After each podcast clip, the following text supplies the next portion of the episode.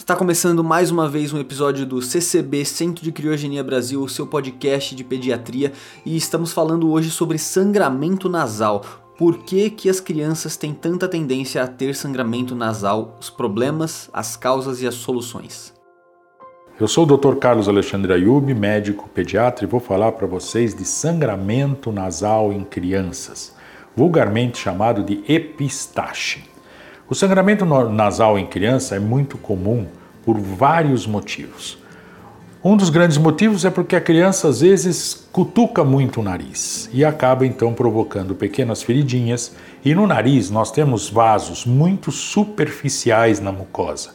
Então qualquer pequena irritação nesses vasos acaba provocando um sangramento. Outras causas de sangramento no nariz são, logicamente, viroses de vias aéreas superiores, infecções bacterianas de vias aéreas superiores, que acabam então provocando sangramentos nasais. Esses sangramentos assustam porque o sangue é muito vermelho. Então você acorda, às vezes vai ver o travesseiro do bebê está com uma mancha de sangue vermelho.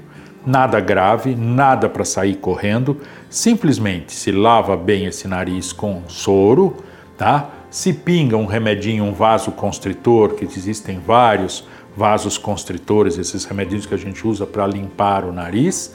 E, se não tem nada disso, um gelo que você põe em volta de um guardanapo e encosta então do lado de fora da narina que está sangrando. Esse gelo vai provocar uma vasoconstrição e vai parar esse sangramento. Os cuidados é então depois durante o dia lavar bem esse nariz e por verificar então se a criança tem febre, se tem uma infecção, se tem uma virose ou se simplesmente foi uma irritação por cutucar esse nariz, coisa que criança faz muito. Sabendo que isto não é grave, isto não precisa sair correndo, isto não é caso de pronto-socorro. No máximo, ligar para o seu médico. Meu nome é Carlos Alexandre Ayub e eu sou médico pediatra. Meu nome é Carlos Alexandre Ayub, eu sou médico, fiz residência de pediatria na USP, depois montei um pronto-socorro com internações, hospital, trabalhei durante muitos anos com isso, sempre tendo uma clínica e sempre tendo um respaldo e trabalhando de 14 a 18 horas por dia. Uh, há 46 anos eu me dedico a isso, ainda hoje faço isso, tenho outras atividades dentro da medicina, tem uma empresa de biotecnologia onde nós trabalhamos com células tronco. Continuamos firme e forte com 72 anos e ainda muito disposto para poder ajudar as mães com a nossa experiência que nós temos de toda essa idade. Hoje fica até fácil você poder resolver os problemas pela telemedicina, mas que para pediatra não se chama telemedicina.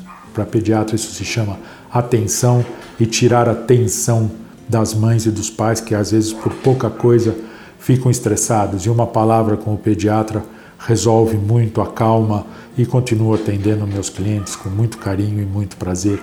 Espero continuar fazendo isso por um bom tempo ainda.